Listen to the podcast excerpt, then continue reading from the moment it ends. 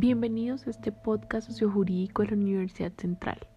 en el cual hablaremos de la protección legal, jurisprudencial y social del derecho a la tierra de la mujer víctima del conflicto armado en Colombia, tema que tuvo como investigadoras a Alison Michelle Ortiz Convita y quien les habla Karen Daniela Cardoso Moreno. En esta investigación se realizó un estudio específico de la relación histórica y jurídica del género femenino con la propiedad rural. Además, estudiamos el derecho que tienen las mujeres en condiciones de víctimas del conflicto armado del territorio, mostrando cómo se ha llevado a cabo el proceso de reparación de víctimas con enfoque diferencial de género en lo referente a la restitución de tierras, estableciendo finalmente la eficacia de las leyes, deficiencias en la implementación y los desafíos a los que se enfrentan al momento de garantizar la titularidad. Comencemos. Como todos sabemos, la predominante cultura patriarcal en la historia moderna ha puesto a la mujer en una posición histórica de subordinación. Este proceso cultural ha creado una jerarquización social en donde se han favorecido las características masculinas demeritando las femeninas, formando así una profunda desigualdad entre hombres y mujeres, en donde la discriminación y la puesta en duda de sus capacidades hacia este grupo se ha visibilizado en el campo jurídico, laboral y social. El dinamismo que surge por los diferentes momentos históricos y contextos socioculturales nos permite reconocer que aún esas desigualdades siguen vigentes. Por esta razón surge el enfoque diferencial de género como un concepto usado en la modernidad por los estados que permite crear herramientas eficientes y equitativas dirigidas a restaurar, indemnizar o readaptar los derechos de los grupos o comunidades afectados por las violaciones a los derechos humanos y al derecho internacional humanitario. En Colombia, la tradicional división sexual que define los roles de las mujeres se ve mucho más marcada en el contexto rural. Generalmente, estas hacen dos tipos de trabajo. En primer lugar, el trabajo productivo, el trabajo en la tierra, en el campo, el cual realiza en su, se realiza en su mayoría para la comercialización, el consumo y la supervivencia del grupo familiar. Este rol es desempeñado por muchas en condiciones de desventaja salarial,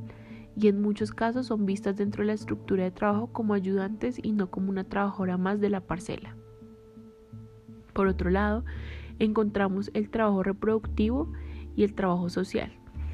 Las mujeres campesinas históricamente se sienten responsables de realizar este trabajo del hogar, abarcando no solamente la reproducción biológica, sino también el mantenimiento del hogar, la educación y la crianza de los hijos. Al ser esto una actividad carente de remuneración económica y reconocimiento, genera una invisibilidad social respecto a aquellas que ejercen un trabajo productivo. Nos percatamos que son pocas las investigaciones que ofrecen datos cuantitativos de las mujeres en el sector rural y aún en la actualidad observamos cómo el desconocimiento del mundo de estas mujeres prevalece y afecta la obtención de datos más reales sobre la vida de la población femenina en todos estos campos antes descritos. En un escenario posconflicto como el que se vive en Colombia, el reconocimiento de la mujer como uno de los grupos poblacionales más afectados durante el transcurso del conflicto armado, quienes por con su condición de vulnerabilidad se convirtieron en un blanco de guerra fácil, y como todos sabemos, por regla general los conflictos armados siempre van acompañados de diferentes tipos de violencia que ocasionan otros factores de riesgo como lo son el abandono de la tierra o el desplazamiento forzado.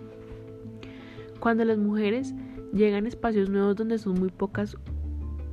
o nulas las posibilidades de recuperarse económicamente y garantizar un mínimo de vida digna, sin contar además si estas en su condición de víctimas deciden iniciar o asumir un proceso legal o administrativo sin estar lo suficientemente preparadas para ello, en estas situaciones aquí es donde empezamos a evidenciar cómo la desigualdad la revictimiza. Según los datos cuantitativos brindados por la unidad de víctimas en el año 2020, las mujeres víctimas corresponden al 50.3%, mientras que los hombres son el 49.6%. En Colombia las normas acerca de la propiedad han estado orientadas en reconocer este derecho por regla general al hombre, siendo notoria cómo esta prevalencia ha generado una evidente desigualdad y desequilibrio en el ejercicio de este derecho respecto de la mujer si bien es cierto que la legislación actual es progresiva, nace la necesidad de vincularlas como una población preferencial,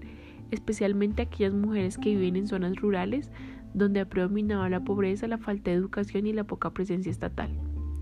Por esta razón, el enfoque diferencial de género se convierte en un pilar fundamental y crucial en todas las políticas públicas que se desarrollan en torno a la reparación integral y atención a las víctimas del conflicto.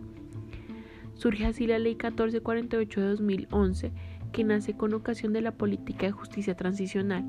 Este es un instrumento que establece unos principios y procedimientos específicos para la reparación integral de las víctimas convirtiéndose así en una herramienta de transformación que busca mejorar las condiciones anteriores, anteriores al despojo. Encontramos aún así que existen dificultades enormes en el compromiso de la restitución de tierras. Verificando fuentes de información con relación a los resultados en el proceso, se evidencia que en total, en, en total se han presentado 121.462 solicitudes de restitución de las cuales el 64% han sido negadas por la unidad de restitución de tierras. Sin olvidar la insuficiencia presupuestal con la que cuenta esta jurisdicción especial y que le impide cumplir con el requerimiento para efectuar una reparación efectiva a las víctimas. Y por último, la temporalidad de la ley, lo que genera una inseguridad y una incertidumbre jurídica sobre los posibles accionantes. A pesar de que el régimen legal que ampara los derechos de las mujeres campesinas es bastante amplio, observamos como la Ley 731 del 2000, por ejemplo, fue expedida con el objetivo de mejorar la calidad de las víctimas de las mujeres campesinas, ofreciendo medidas específicas, programas encaminados a la equidad de género,